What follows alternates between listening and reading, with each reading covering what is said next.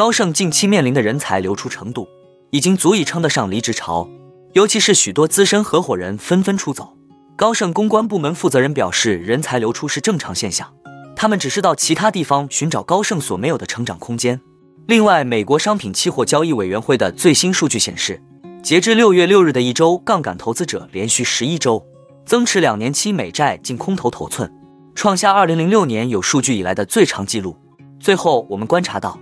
当标普五百突破三千八百至四千两百点震荡区间，并即将突破二零二二年八月的高点时，散户情绪很快出现了一百八十度大转弯，他们重新大量涌入股市，这对投资市场来说会有什么影响吗？哈喽，大家好，欢迎来到我的财经老师说，带您用宏观经济解读世界金融市场，帮助你掌握趋势，提前实现财富自由的梦想。如果你也对股市投资理财以及宏观经济市场感兴趣，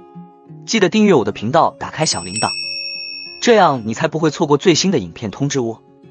那我们就开始今天的节目吧。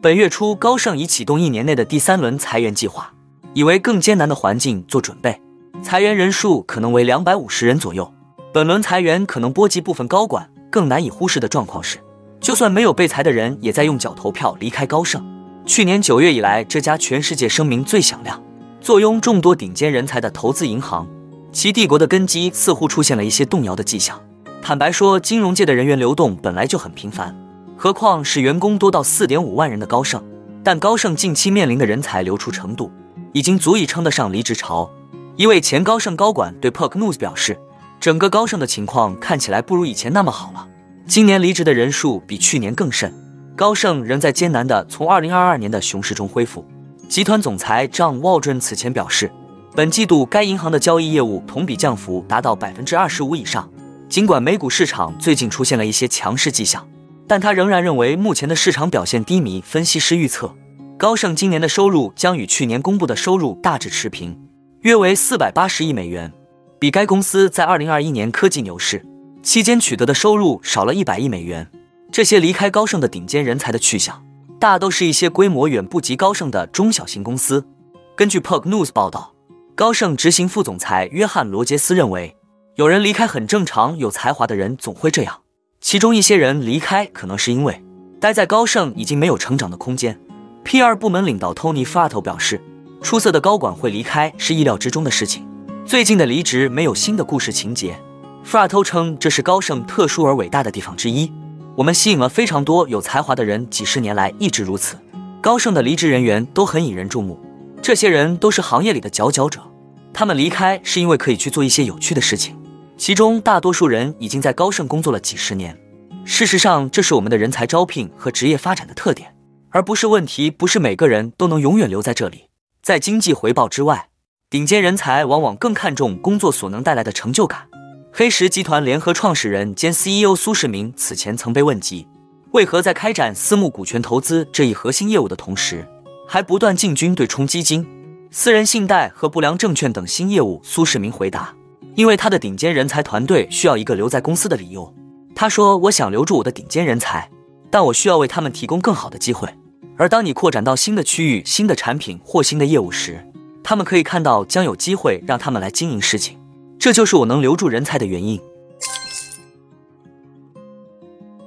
美联储是否加息仍悬而未决，但已可以探的市场压住情况。六月以来，对冲基金持续做空美债，大资金也以多年来最快速度抛售美国股票。美国财政部数据显示，同周美债收益率多数收跌。事实上，对冲基金从五月就开始肆无忌惮的做空美债，杠杆型对冲基金在截至五月二日的一周内。将美国国债期货的整体空头比例推高至历史天量水平，一度引得高盛在一份报告中指出，市场对于美联储降息的压住力度，在强劲的宏观经济背景下显得过于激进了。然而，时间进入六月，对冲基金做空美债的步伐并没有停止，显而易见，市场压住美联储抗通胀之路并未到达终点。对于美股接下来的上涨逻辑，David Carson 也给出了详细解释。第一是因为 AI 为科技企业利润增长提供支持，第二是衰退概率较小，给美股增加上涨动力。和高盛一样，美银也认为标普五百在进入牛市后依然有望进一步走高，并可能将反弹扩大到科技股之外。美银分析师在报告中称，根据1950年代以来的数据，标普五百指数从底部上涨百分之二十之后，接下来十二个月里，在百分之九十二的情况下还可继续上涨，但市场依然存在很多警惕声音。预见2022年股市大跌的摩根士丹利美股首席策略师麦克 s o n 更是直言，股市上涨幅度收窄，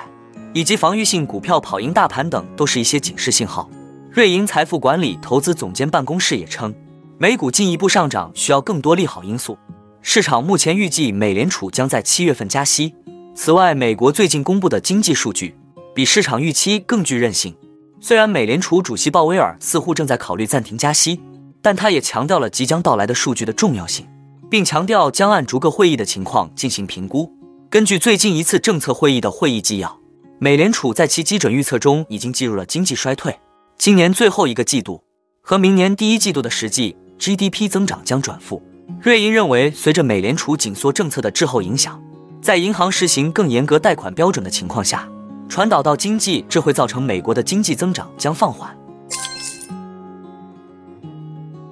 两周前，在标普五百即将突破二零二三年新高之时。美国散户对股市的热情一度熄火，当时美国银行的客户交易流量部门宣布散户已经投降，而追踪美国散户交易流量的研究机构 Fund Research 的一项分析发现，加入抛售行列的不仅仅是富人，包括那些有几百美元闲钱和 Robinhood 账户的千禧一代，购买股票的热情已经萎缩，散户投资者不再追涨。而最近，当标普五百突破三千八百至四千两百点震荡区间。并即将突破二零二二年八月的高点时，很快散户情绪出现了一百八十度大转弯，他们重新大量涌入股市。根据 Fund Research 的最新报告，过去一周平均每天有十三点六亿美元资金流入美国市场。散户们在经历了三个月的沉寂后正式回归市场。尽管很多散户在小盘股多头和空头杠杆 ETF 领域展开博弈，但还有一些散户则助推了罗素两千指数的空头挤压。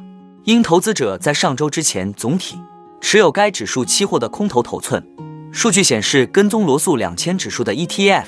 每周流入量已跃升至二零二一年十一月以来的最高水平。与此同时，即使散户投资者对小盘股重新表现出兴趣，他们也在不失时机地撤出地区性银行的股票。一个很好的例子就是过去一周美国银行控股公司 TFC 的价格和交易走势。由于 TFC 股价最近已经超过了三月份以来的平均价，净买入已经变为负值，这表明散户投资者正在抓住这个机会退出这些头寸，转向科技股和小盘股。至于一些核心零售头寸，上周一随着 Apple 召开全球开发者大会，散户投资者创造了自去年十二月二十一日以来对该公司的最大单日净买入，达到一点九亿美元。鉴于 Apple 在投资领域，几乎所有被动和主动基金中的规模和影响力，不会对单日的散户资金流入赋予太多意义。